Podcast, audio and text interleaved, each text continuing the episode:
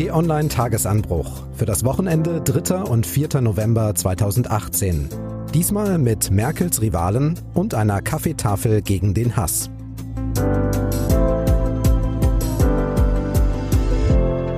Willkommen im Wochenende. Ich bin Marc Krüger und ich sage Hallo, Florian Harms, T-Online Chefredakteur. Hallo und herzlich willkommen.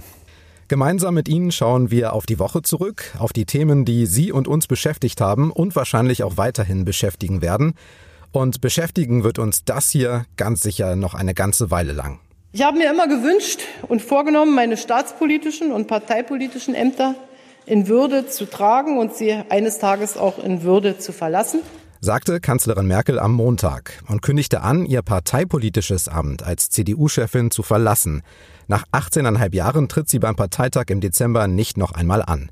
Anders sieht das mit dem staatspolitischen Amt aus, denn dieser Satz fiel auch. Für den Rest der Legislaturperiode bin ich bereit, weiter als Bundeskanzlerin zu arbeiten.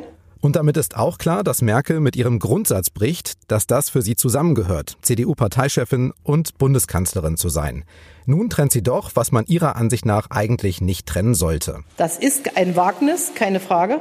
Aber unter Abwägung aller Vor- und Nachteile bin ich dennoch zu dem Ergebnis gekommen, dass es vertretbar ist, dieses Wagnis einzugehen. Florian, jetzt wird das Ende der Ära Merkel konkret. Wir haben das ja sofort in einer Extrafolge vom Tagesanbruch Podcast am Montag aufgegriffen.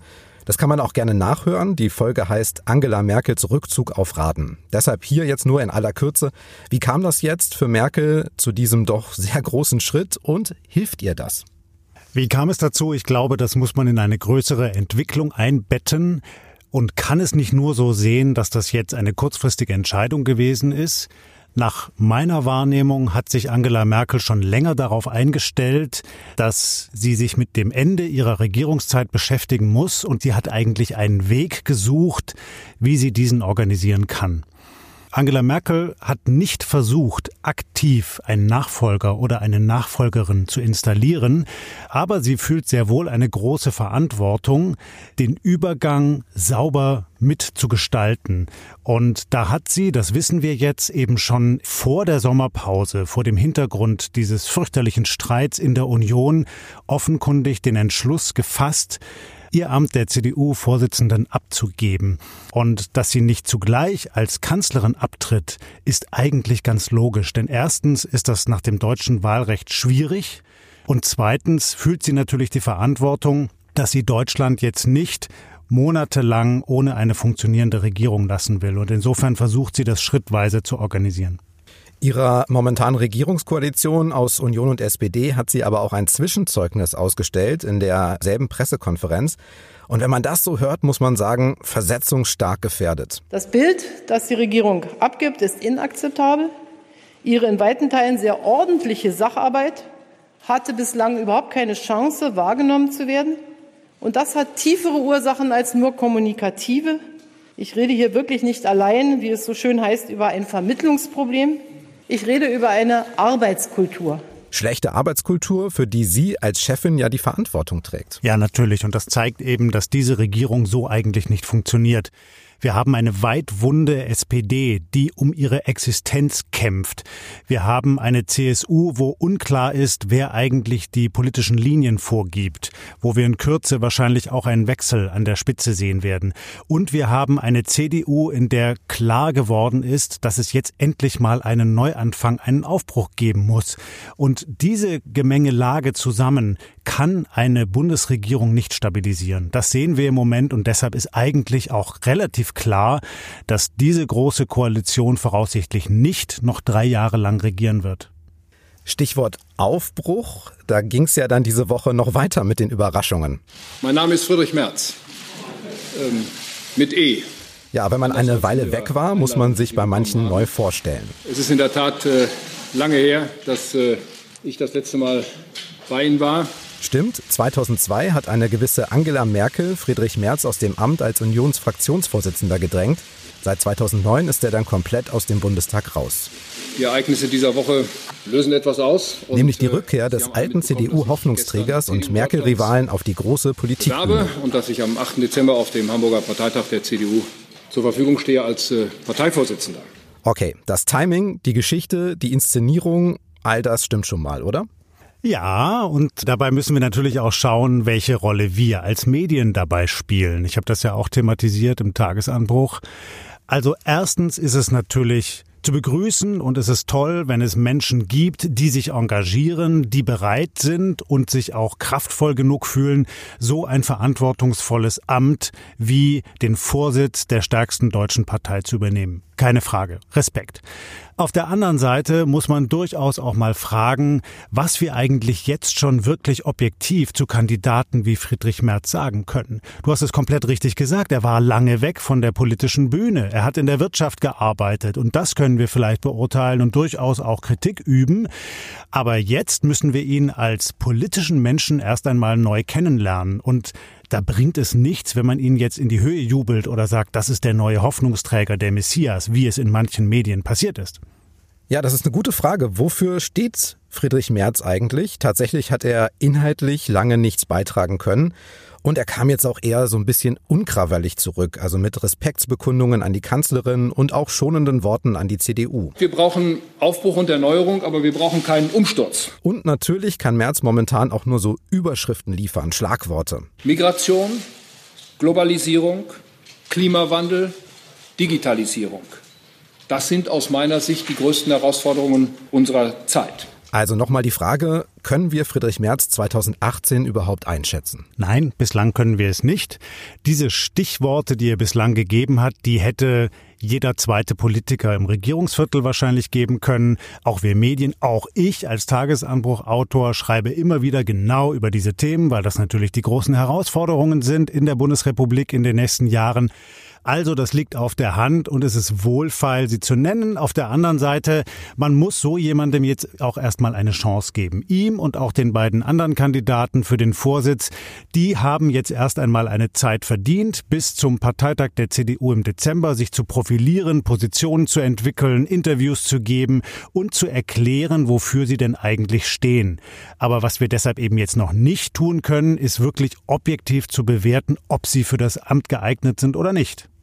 Ich habe mich gefragt, kann das jetzt wirklich sein, dass da jemand aus der Vergangenheit wieder auftaucht, den wir dann neu erklären müssen und die Zukunft der CDU sein soll? Wie passt das jetzt zusammen? Das kann ja nicht nur die Medienberichterstattung sein. Nein, das stimmt natürlich. Und es gibt in der Union, in der CDU viele Menschen, die Friedrich Merz für eine ausgezeichnete Wahl halten, weil er als Unternehmer freundlich gilt, weil er großes Wissen hat in der gesamten Wirtschaft und weil er natürlich auch eine gewisse Dynamik an den Tag legt. Gleichwohl, er ist bei vielen auch verschrien, verschrien als Neoliberaler, als jemand, der keine großen Sympathien für soziale Themen hat. Ob das so ist, können wir jetzt noch nicht abschließend beurteilen, weil er jetzt ja erst wieder zurückkommt in die Politik. Aber einen gewissen neuen Wind bringt er da gerade schon rein. Und ich finde es schon spannend, dass diese drei Kandidaten, um die es jetzt geht, Friedrich Merz, Jens Spahn und Annegret Kramp-Karrenbauer, durchaus für unterschiedliche Entwicklungen und und Leitlinien in der CDU stehen. Und der oder diejenige, die am Ende dann das Rennen macht, wird sicherlich dann auch die Union, wird die CDU in dieser jeweiligen Hinsicht prägen. Und das wissen die Delegierten natürlich. Friedrich Merz war sicherlich der spektakulärste Kandidat bisher, aber wir wollen die anderen aussichtsreichen Kandidaten nicht vergessen. Zwei hast du schon genannt, CDU-Generalsekretärin Annegret Kramp-Karrenbauer und Gesundheitsminister Jens Spahn. Beide kommen aus der aktiven Politik, beide sind momentan in Spitzenämtern und beide sind momentan aber trotzdem nicht so präsent. Warum? Jein. Also Jens Spahn ist schon präsent, aber er hat in den vergangenen Monaten den Weg gewählt, sich zunächst einmal in seinem Fachthema zu profilieren als Gesundheitsminister. Und da hat er durchaus auch interessante Initiativen auf den Weg gebracht. Also wir denken beispielsweise an die geplante Neuregelung zum Thema Organspenden oder an das ganze Pflegethema. Aber man muss auch sagen, als Kandidat für den CDU-Vorsitz braucht man natürlich ein viel breiteres Portfolio. Und da fehlt ihm an vielen Stellen bislang etwas. Also wenn wir beispielsweise mal an das ganze Thema Europa denken oder Außenpolitik, da wissen wir bislang nicht wirklich, wofür er steht. Er hat sich profiliert bei dem ganzen Thema Migration. Da hat er ausdrücklich Kritik geübt an der Politik von Angela Merkel. Das ist auch durchaus zu respektieren. Aber wenn es dann zum Beispiel wieder um das ganze Thema konservative Werte geht, für die er ja auch stehen möchte, dann tut er sich schwer zu erklären, was er damit eigentlich meint. Und Annegret Kramp-Karrenbauer, ja, durchaus, die ist noch nicht so richtig sichtbar. Sie versucht das jetzt zu ändern, dadurch, dass sie als Generalsekretärin Impulse setzt. Sie macht das auch klug, also sie versucht dabei wirklich die Partei mitzunehmen. Sie hat auch diese Veranstaltung jetzt am kommenden Wochenende organisiert, wo man auf einer Art Klausurtagung in der CDU überlegen möchte, wo es denn künftig langgehen soll. Und sie prägt das dadurch, dass sie es organisiert. Sehr klug. Stand jetzt haben wir neben den drei Kandidaten, über die wir schon gesprochen haben, noch drei weitere bisher unbekannte Bewerber, Matthias Herdegen, Jan-Philipp Knob und Andreas Ritzenhoff. Einerseits gut, denn es gibt endlich mal Auswahl und andererseits müssen sich diese Kandidaten ja doch stark voneinander abgrenzen und das heißt ja auch Streit. Und damit hat man doch in der Bundesregierung gerade nicht so gute Erfahrungen gemacht. Naja, ich glaube, das ist etwas komplett anderes. In einer Bundesregierung gilt das Kabinettsprinzip. Also Minister und Kanzler vertreten gemeinsam eine politische Linie und es braucht ein schlagkräftiges Team, um politische Themen durchzusetzen. Das erwarten die Bürger zu Recht. Die andere Situation sehen wir jetzt in der CDU als größter demokratischer Partei in unserem Land. Und der oder diejenige, die diese Partei künftig prägen möchte, muss natürlich seine oder ihre Positionen auf den Tisch legen.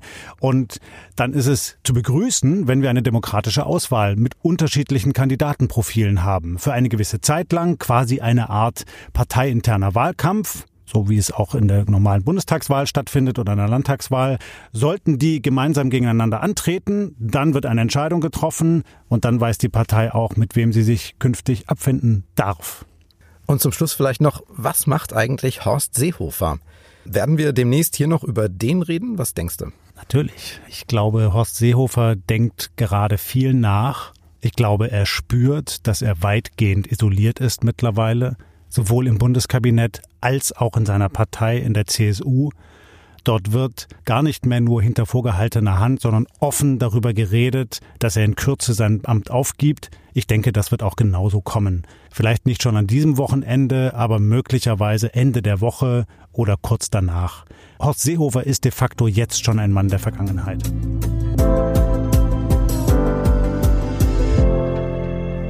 Und dann hat der Bundespräsident das Wort, Frank-Walter Steinmeier. Eine Erfahrung, die ich gemacht habe, wenn man Menschen zusammenbringt, wo sie nicht übereinander schimpfen, sondern sich in die Augen sehen müssen und gehalten sind, ihre Position mit Argumenten vorzutragen, wird häufig genug das Gespräch ein anderes. Ja, im Gespräch bleiben war dann auch das Motto einer sogenannten Kaffeetafel am Donnerstag in Chemnitz, einer Gesprächsrunde mit dem Bundespräsidenten. Es ging um eine Gewalttat und was danach alles folgte. Kurz zur Erinnerung, in Chemnitz war Ende August der 35-jährige Daniel H. erstochen worden. Tatverdächtig sind ein Syrer und ein Iraker. Nach der Tat folgten Trauer und Wut, die sich auch in Demonstrationen in Chemnitz entladen hat. Manche wollten die Gewalttat missbrauchen, haben Krawall gemacht, den Hitlergruß gezeigt. Es kam zu sehr unschönen Szenen in Chemnitz und das hat dann auch Schlagzeilen gemacht und diejenigen wütend, die eigentlich nur ehrlich trauern wollten. Andere fühlten sich pauschal in die rechte Ecke gestellt und die Situation falsch dargestellt. Gut zwei Monate später, jetzt also das Gespräch zwischen 13 Bürgern und dem Bundespräsidenten. Medien waren bei diesem Gespräch nicht zugelassen, aber Florian Harms war in Chemnitz. Also, was hast du erlebt, Florian? Na, ich bin dorthin gefahren und habe mir das angesehen. Ich war am Tatort, an dem Daniel H erstochen worden ist. Dort gibt es heute ein Mahnmal, an dem es eine Mahnwache gibt. Also Bürger wechseln sich dort Tag und Nacht ab, um dort zu sein und auch zu trauern. Und anschließend bin ich zu der Veranstaltung mit dem Bundespräsidenten gegangen und du hast völlig richtig gesagt, während des zweistündigen Gesprächs mit den Bürgern konnten wir Journalisten nicht dabei sein, aber anschließend konnten wir sowohl mit dem Bundespräsidenten sprechen als auch mit den Bürgern. Das habe ich gemacht und habe versucht, mir einen Eindruck zu machen, wie die Stimmung gewesen ist.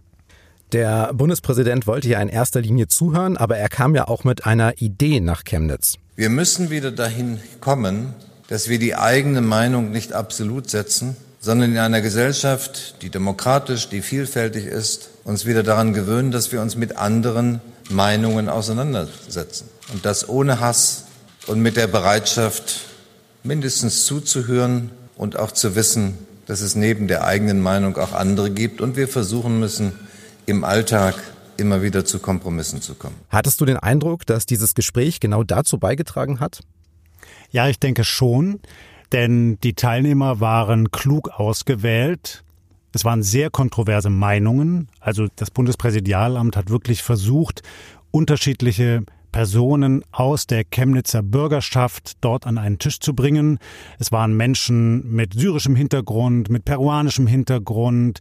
Es waren Menschen, die seit Jahrzehnten in Chemnitz leben oder in der Umgebung und auch sehr unterschiedliche Meinungen haben zu dem, was in der Stadt passiert ist. Und dadurch, dass man sich eben gemeinsam ausgetauscht hat, hat man, denke ich, stärker die jeweilige Position des Gegenübers verstanden. Das war das Ziel und das haben mir auch alle Teilnehmer bestätigt, dass das gelungen ist. Eine der Teilnehmerinnen, die bei dem Gespräch mit dem Bundespräsidenten mit am Kaffeetisch saß, war Monika Kraus. Sie ist 54 und arbeitet in einer Arztpraxis. Ihr Fazit? Es saßen ganz viele tolle Leute mit am Tisch. Das ist einfach eine, Frage des Aufeinanderzugehens. Ne? Die Welt wird bunter, die Welt rückt enger zusammen. Aber ich finde, das Zusammenleben funktioniert nur, wenn sich jeder an gewisse Regeln hält. Ich verstehe nicht viel von der Weltpolitik, aber ich bin eine Frau, eine Mutter, eine Oma und ich finde, wenn sich jeder an gewisse Werte hält, dann funktioniert auch das Miteinander. Und wer hier Gewalt und Terror verbreitet, der gehört hier nicht her. Und ich finde, eine Regierung hat auch das, die Pflicht, das Volk zu schützen. Ja, das sind starke Sätze. Und Monika Kraus sagt da etwas, was meiner Ansicht nach viele Menschen in Chemnitz denken. Die Wahrnehmung ist ungefähr so, dass man schockiert gewesen ist über diese grausame Gewalttat und dann ein Zeichen setzen wollte, dass man das nicht akzeptiert und dass man um diesen Menschen trauert. Deshalb sind viele Menschen auf die Straßen gegangen, waren wirklich tief erschüttert von dem, was dort passiert ist in der Stadt. Dann ist aber etwas Zweites passiert. Rechtsradikale Gruppen, schlagfertig organisierte Hooligan-Gruppen, aber auch Bewegungen wie Pro Chemnitz oder die AfD sind quasi auf dieses Thema draufgesprungen, haben es für ihre Zwecke instrumentalisiert, selbst Veranstaltungen organisiert, im Zuge derer es dann eben auch zu Gewalttaten kam. Und das auseinander zu bekommen, ist unglaublich schwer und fällt nach meiner Wahrnehmung auch vielen Bürgern in Chemnitz schwer. Ja, also ich habe mit einigen gesprochen, die bis heute nicht wahrhaben wollen, dass ihr Trauermarsch, ihr friedlicher Protest instrumentalisiert worden ist durch Neonazi-Horden. Ja, Monika Kraus hat dir dann auch beschrieben, wie sie die Situation in Chemnitz jetzt so sieht, nach der Gewalttat, den Demonstrationen, Konzerten, Diskussionen, ob es eine Hetzjagd gab zum Beispiel oder nicht. Die Leute sind traurig auch darüber und verdrossen und fühlen sich alleingelassen von der Regierung und, und von der Politik. Viele hätten sich darunter, ich auch, ich hätte mir gewünscht, dass jemand gesagt hätte, auch mal die Frau Bundeskanzlerin, ich komme mal, ich mache mir mal ein Bild vor Ort. Aber das ist nicht passiert. Der Herr Kretschmer war der Einzige, der für uns eine Lanze gebrochen hat und gesagt hat, also ich habe keine Hetzjagd gesehen.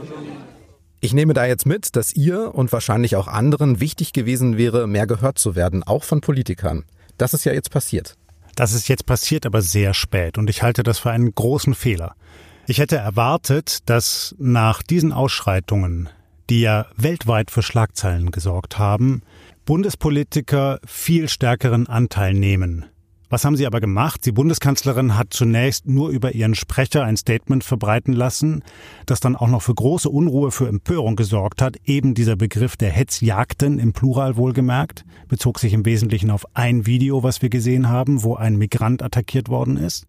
Und viele Menschen hatten den Eindruck, na, die in Berlin, die machen sich's mal wieder einfach. Die schicken uns von dort aus irgendwelche Botschaften und sagen, wie wir uns verhalten sollen.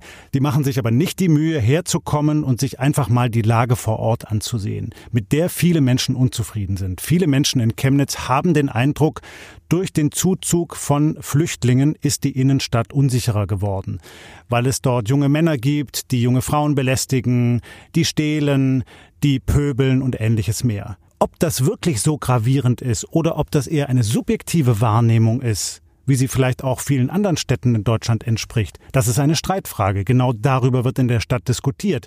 Aber viele Menschen haben eben den Eindruck, die Politik interessiert sich nicht wirklich dafür. Jetzt gibt es aber ein gewisses Ungleichgewicht, sage ich mal. Nicht nur in Chemnitz oder in Sachsen, sondern überall da, wo Gewalttaten passieren, bei denen Migranten, Flüchtlinge, nicht Deutsche beteiligt sind, gibt es immer ein großes Mobilisierungspotenzial, Demonstrationen, Kundgebungen, Mahnwachen, zuletzt auch in Freiburg im Breisgau. Bei den meisten Verbrechen und Taten aber nicht Wie machen wir das jetzt als Medien und als Öffentlichkeit? Einerseits die Tat, die Aufklärung und die Trauer darstellen und andererseits aber auch deutlich machen, wenn einige eben diese Trauer politisch ausnutzen wollen. Indem wir genau darüber sehr objektiv und nüchtern berichten. Ich glaube, das ist der einzige Weg. Du hast ja komplett recht. Es gibt jeden Tag Gewalttaten in Deutschland. Die allermeisten werden von Deutschen begangen. Und da müssen wir nüchtern drüber berichten. Wir können aber auch nicht jeden Einzelfall in die Schlagzeilen heben. Ja, das sind dann auch viel zu viele und da muss man sich fragen, wie gewichtet man dort.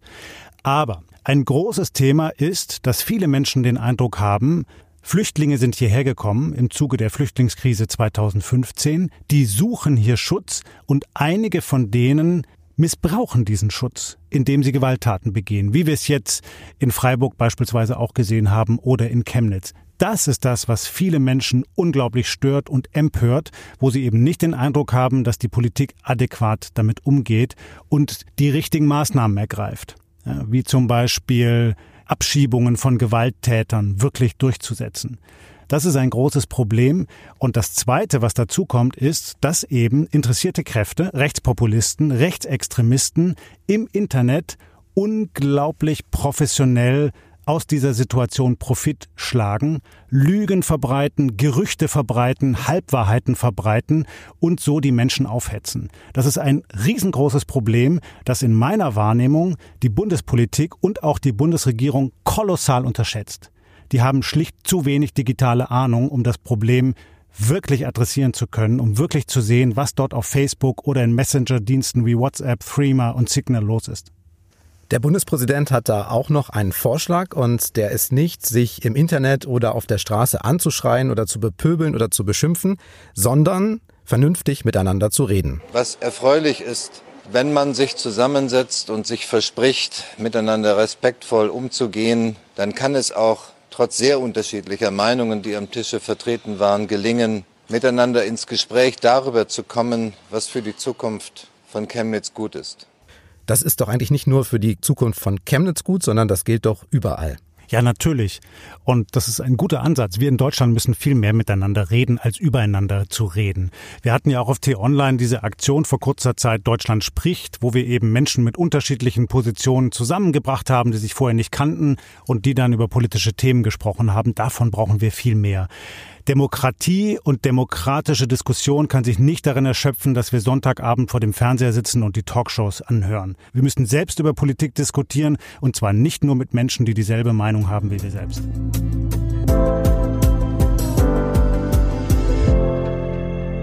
Okay, dann schauen wir noch auf die kommende Woche, die sehr sicher auch eine spannende wird. Welche Themen hast du diesmal rausgesucht als kleinen Ausblick? Ich habe mir zwei Themen rausgesucht. Das eine wird uns voraussichtlich die ganze Woche über beschäftigen. Das sind die Halbzeitwahlen in Amerika die Kongresswahlen. Dort werden 435 Sitze im Abgeordnetenhaus und 35 der 100 Sitze im Senat neu vergeben.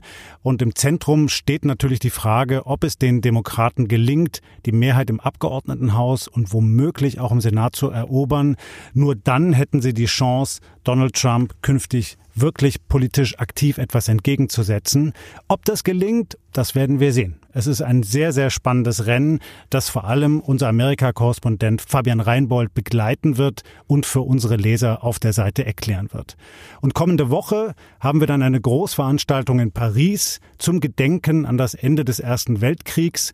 Dort wird es einen Friedensgipfel geben mit 60 Staats- und Regierungschefs, unter ihnen Angela Merkel, Donald Trump und Wladimir Putin.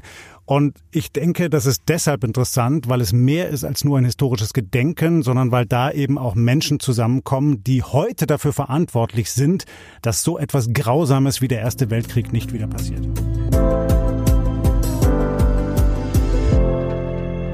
Dann vielen Dank fürs Zuhören. Wir freuen uns sehr über steigende Hörerzahlen vom Tagesanbruch Podcast und über die Rückmeldungen, die wir von Ihnen bekommen. Lassen Sie uns also gerne eine Bewertung da. Ansonsten suchen Sie doch einfach kurz nach dem T-Online-Tagesanbruch bei iTunes, bei Google, Spotify, Deezer oder in Ihrer Podcast-App und klicken Sie dann auf Abonnieren. Montag bis Samstag immer gegen 6 Uhr morgens gibt's die neueste Folge zum Hören und auf Amazon Echo und Google Home sind wir auch. So, für heute dann danke und tschüss, bis zum nächsten Mal. Tschüss und bleiben Sie uns gewogen.